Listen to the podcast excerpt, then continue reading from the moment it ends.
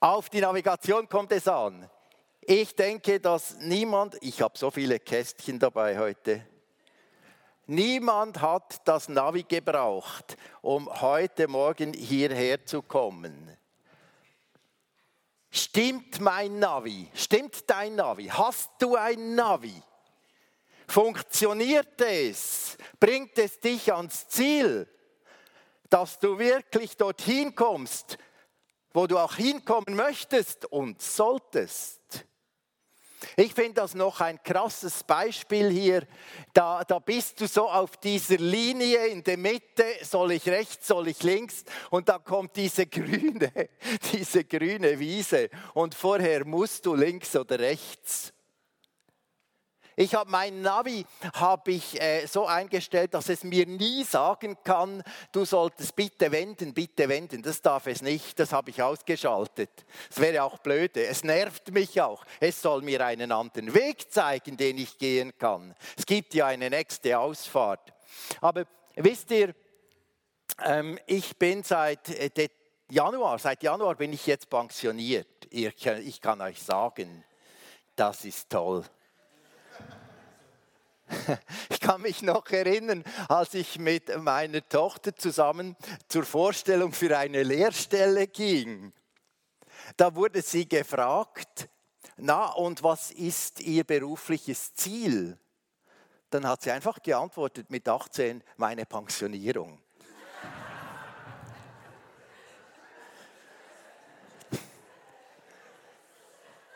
Sie, weiß schon früh, was sie will. Seit Januar bin ich also pensioniert. Und wisst ihr, das kommt eben doch, auch wenn man sich vorbereitet in Kursen, kommt es dann ziemlich plötzlich.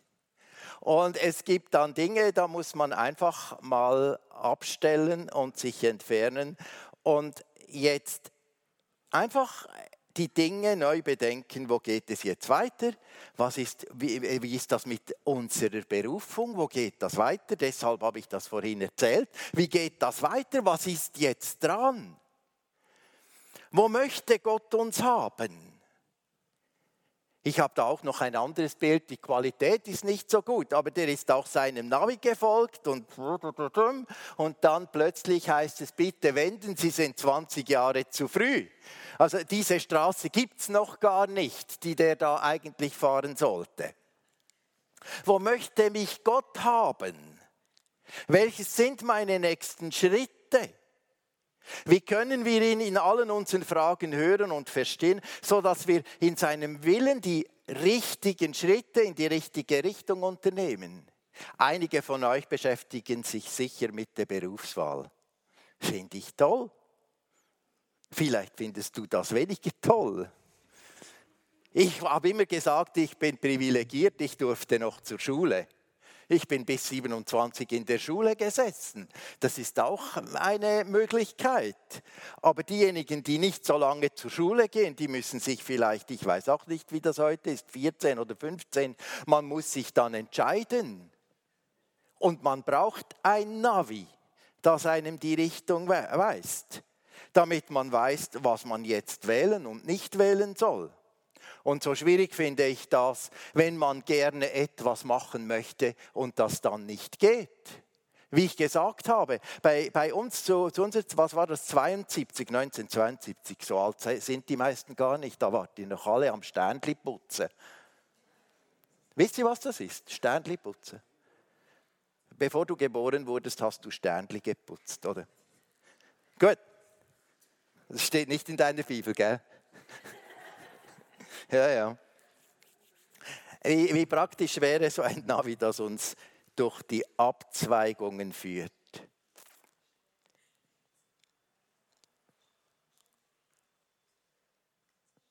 Das Volk Israel bekam in der Wüste auch ein Navigationsgerät. Wisst ihr das? Steht, das, steht, das steht jetzt in deiner Bibel. Und wenn das richtig ist, ist das die, ja, das ist das.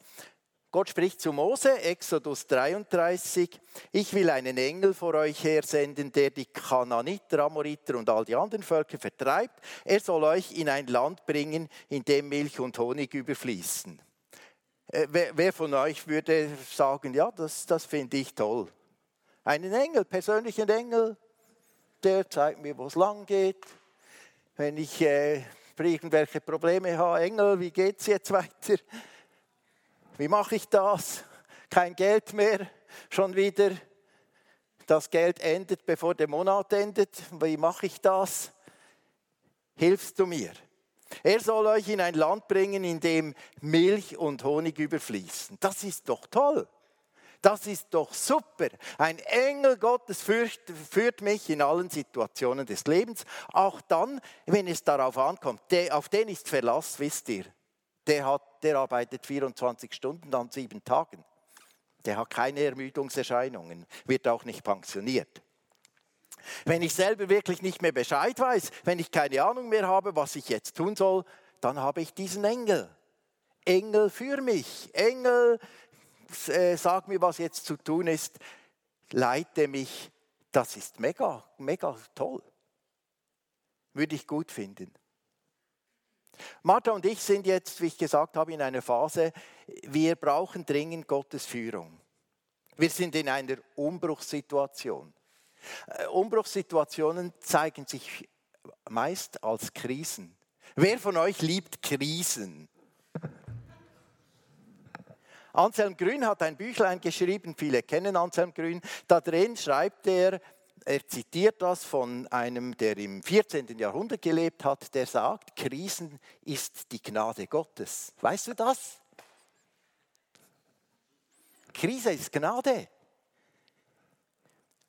mal ehrlich, du kannst in die Ferien gehen, du kannst am, am, äh, im Sand liegen und das Meer genießen und so weiter, aber geistlich passiert in der Regel nicht so viel.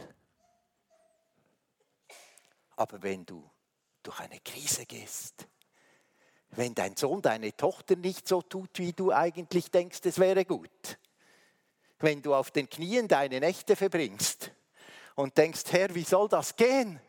Das schaffe ich ja nicht. Man hat mir gekündigt. Oh, ich kenne jetzt gerade einen Mann, der ist 60, dem wurde gekündigt. Jetzt auf diesen Sommer. Einfach raus, bitte. Fertig. Da beginnst du dich zu fragen, wie geht das weiter? Engel, hilf mir. Das sind die Krisen. Die Krisen, wenn es im Glauben nicht mehr geht. Wenn dein, wie, wie haben wir das gehört, Nicole? Wenn dein Gott ein zahnloser Löwe ist? Ich kenne diese Situationen. Seht mich an. Ich war mal Pastor, heute bin ich das nicht mehr, oder? Ich kenne doch die Situationen, dass Gott wie ein zahnloser Tiger herumhüpft. Hat nichts mit mir zu tun. Krisen. Man hat sich gegen mir verschworen. Die halbe Gemeinde hat mit den Füßen abgestimmt. Kennt ihr das? Tschüss. Du fragst dich dann, wie kann ich noch leben, wie kann ich das alles meistern und so weiter. Vor einem halben Jahr habe ich gedacht, ja, ich bleibe in dieser Gemeinde, die ich gegründet habe. Ich werde dort Senior Past. Klingt gut, wahnsinnig. Ich will da dabei sein, ich will da mit sein, jetzt kommt etwas Neues. Und dann haben wir gemerkt, nein, geht nicht, ihr müsst raus da. Ja, so habe ich mir das nicht vorgestellt. Aber ich glaube, wir, müssten, wir mussten raus, damit die Gemeinde sich gut entwickelt und damit wir uns gut entwickeln. Das sind Krisen. Doofe Krisen, wenn man drin steckt. Aber für Gott ist es eine Chance. Es ist eine Gnade, wenn wir in Krisen hineinkommen, damit wir wachsen, damit wir weiterkommen. Och, wir sehnen uns, das weiß ich doch, wir sehnen uns nach dem guten Leben, nachdem dass das Konto voll ist und dass das Häuschen flott ist und der neueste Wagen vor dem Haus steht und so weiter. Das ist alles okay, aber es bringt uns nicht weiter. Wie erlebe ich Gott jeden Tag? Die Bibelkundler unter euch, die haben hier nicht aufgestreckt. Diejenigen, die die Bibel kennen. Die haben gesagt, nein, einen Engel möchte ich nicht. Gott aber sprach noch weiter, ich selbst aber will nicht mehr mit euch ziehen, denn ihr seid ein eigenwilliges Volk, sonst könnte es sein, dass ich euch unterwegs vernichte. So geht das weiter. Ihr seid mir zuwider. Ich weiß nicht, ob ihr so eine Predigt schon mal gehört habt in der Gemeinde. Ihr seid mir zuwider. Mit euch will ich nichts zu tun haben. Könnt einen Engel haben, ein anderes Navi. Ich will nicht mehr, sagt der Herr. Da entgegnete Mose, wenn du nicht selbst mit uns gehst, dann führe uns nicht von hier weg. Engel, no. Jesus, yes. Ich will mit dir gehen. Und ich, ich sage euch einfach, ihr könnt euch das aufschreiben, wenn ihr wollt, in äh, Exodus, das ist für diejenigen, die das nicht wissen, 2. Mose 33, dieses Kapitel. Es ist so berührend. Ich lese ab Vers 12. Und Mose sprach zu dem Herrn, siehst du, Du, sie, siehe, du sprichst zu mir, führe das Volk hinauf und lässt mich nicht wissen, wen du mit mir senden willst, wo du doch gesagt hast, ich kenne dich mit Namen und du hast Gnade vor meinen Augen gefunden. Habe ich Gnade vor deinen Augen gefunden, so lass mich deinen Weg wissen, damit ich dich erkenne und Gnade vor deinen Augen finde. Und siehe doch, dass dies Volk dein Volk ist. Und dann sagt, sagt Gott, mein Angesicht soll vorangehen. Ich will dich zur Ruhe leiten.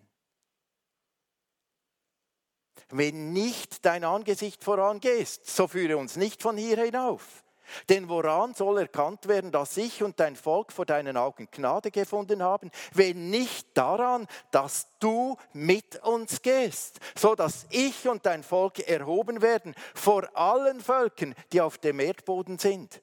Der Herr sprach zu Mose, auch das, was du jetzt gesagt hast, will ich tun, denn du hast Gnade vor meinen Augen gefunden und ich kenne dich mit Namen. Und Mose sprach, lass mich deine Herrlichkeit sehen. Und er sprach, ich will vor deinem Angesicht all meine Güte vorübergehen lassen und will vor dir kundtun den Namen des Herrn. Wem ich gnädig bin, dem bin ich gnädig. Und wessen ich mich erbarme, dessen erbarme ich mich. Mir fällt auf, in diesem Abschnitt kommt so oft das Wort Gnade vor. Streiche es an in deiner Bibel. Du hast Gnade bei mir gefunden. Und noch einen Vers vorher, Vers 11 äh, ist das, der Herr aber redete mit Mose von Angesicht zu Angesicht, wie ein Mann mit seinem Freunde redet. Merkt ihr, da geht es nicht ums Navi, um dieses Grätli. Es geht nicht um das. Es geht um die persönliche Beziehung. Offensichtlich kann man mit einem Engel nicht so eine persönliche Beziehung haben wie mit Gott, wie mit Papa, dem Daddy. Und darum geht es. Weshalb gibt sich Mose nicht mit einem Engel zufrieden? Weshalb besteht er so sehr darauf, dass Gott persönlich ihn und sein Volk führt? Deshalb. Der Herr sprach mit Mose von Angesicht zu Angesicht wie einer, der mit seinem Freund redet. Ich habe vorgestern den Film Die Hütte gesehen. Hat ihn jemand gesehen von euch? Das Buch gelesen, Die Hütte? Ja. Ich finde den Film großartig, weil er das zeigt. Auf eine spezielle Art und Weise. Aber er zeigt etwas, dass mein Herz von Daddy verändert werden kann. Er zeigt etwas, dass diese Freundschaft, diese Herzlichkeit möglich ist. Wie ist, mein, wie ist meine Beziehung zu Gott? Wie lebe ich mit ihm? Wisst ihr, ich bin in einer, in allen Bereichen bin ich in einer neuen Situation. Bis jetzt war es für mich einfach gegeben, jeden Sonntag predige ich, also am Montag lese ich die Bibel, einfach auch für mich persönlich, lass mich ansprechen und Gott gibt mir, ich wusste, Gott gibt mir etwas für am nächsten Sonntag. Aber das, war ja, das, das Ganze hatte ja einfach so seine Funktion. Es, es funktionierte, weil ich am nächsten Sonntag wieder predigen musste. Muss ich nicht mehr. da bin ich raus, habe keine Funktion mehr. Und das ist gut. Das ist etwas Neues. Ich muss mir meine Beziehung zu meinem Daddy anders gestalten.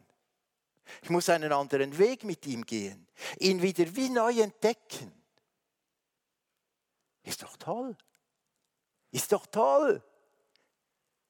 Ich weiß nicht, wie alt du bist, wie lange du schon unterwegs bist. Ich habe mich 1964 mal bekehrt als 13-jähriger Junge. Hey, meine Beziehung zu meinem Gott hat sich hoffentlich immer wieder erneuert. Ich denke an die Zeit, 95 war das, da war dieser Saal voll, weil wir Toronto Blessing gefeiert haben. Vielleicht bist du auch mal da gelegen, am Boden oder weiß ich wo, als, als wir da waren miteinander, die Gemeinden hier im Zürcher Oberland, als wir zusammen mit Gott da waren. Weißt du, Mose sagt sich, ich rücke nicht von dir ab. Du bist meine Nummer eins, meine Leidenschaft. Von dir gehe ich nicht weg. An dir halte ich fest. Ich bleibe dran bei dir. Es ist ein äh, ganz einfaches Wort, du kennst es, es ist ganz einfach, du hast es schon, du kennst es auswendig, aber es ist Kraft darin. Der Herr ist mein Hirte, er gibt mir neue Kraft, er leitet mich auf sicheren Wegen und macht seinem Namen damit alle Ehre. Genau das hat Mose gewusst, gekannt.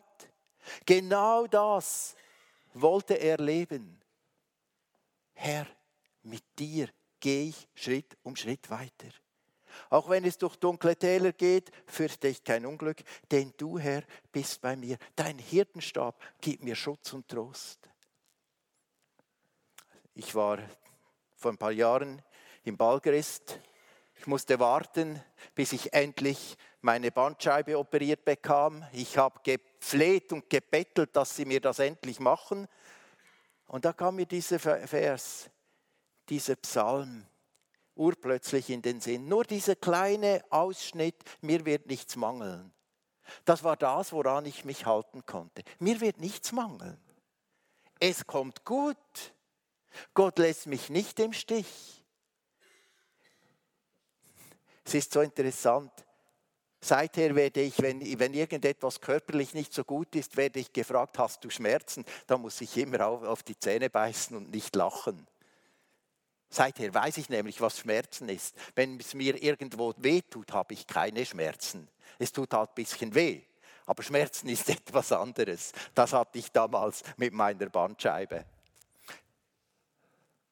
Das Zweite ist, Erstens, Gott leitet uns. Gott persönlich leitet uns, ist unser Navi. Das Zweite, der Heilige Geist will uns leiten. Johannes 14, das kennt ihr aus, auch. Jesus hat uns den Heiligen Geist gegeben, damit wir den Weg finden können, den er uns zeigen will. Der Heilige Geist, das ist Gott selber, wohnt in uns. Habt das übrigens, habt ihr das bemerkt im Film Die Hütte? Wird gezeigt, dass der Vater, der Sohn und der Heilige Geist, sie alle hatten die Nagelwunden. Sie alle, nicht nur Jesus, sie alle hatten die Nagelwunden. Jesus hat uns den Heiligen Geist gegeben, damit er in uns wohnt. Er wohnt in uns. Er zeigt uns Gott, seinen Willen, was dran ist. Ich werde den Vater bitten und er wird euch einen anderen Ratgeber geben, der euch nie verlassen wird, einen anderen als mich. Einen Ratgeber, der immer bei dir ist, weil er in dir ist. Komm, Heiliger Geist. Ich will mein Herz wieder neu bebauen, erfrischen, dass, dass der Heilige Geist mich in alle Wahrheit führen kann. Die Welt kann ihn nicht empfangen, denn sie sucht ihn nicht und erkennt ihn nicht. Ihr aber kennt ihn, weil er bei euch bleibt und später in euch sein wird. Wenn ich gegangen bin, sagt Jesus, kommt der Heilige Geist. Das dritte, das Wort Gottes leitet uns.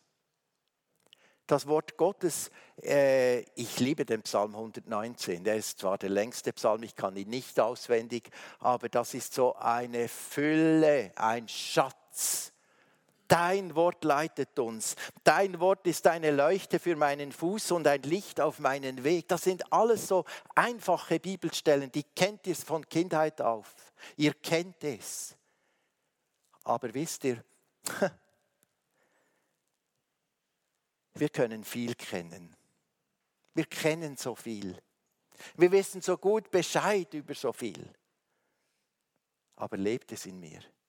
Lebt es in mir, wenn ich an der Mikrokasse bin? Wenn ich beim Autofahren bin und der Double von mir so blöd fährt?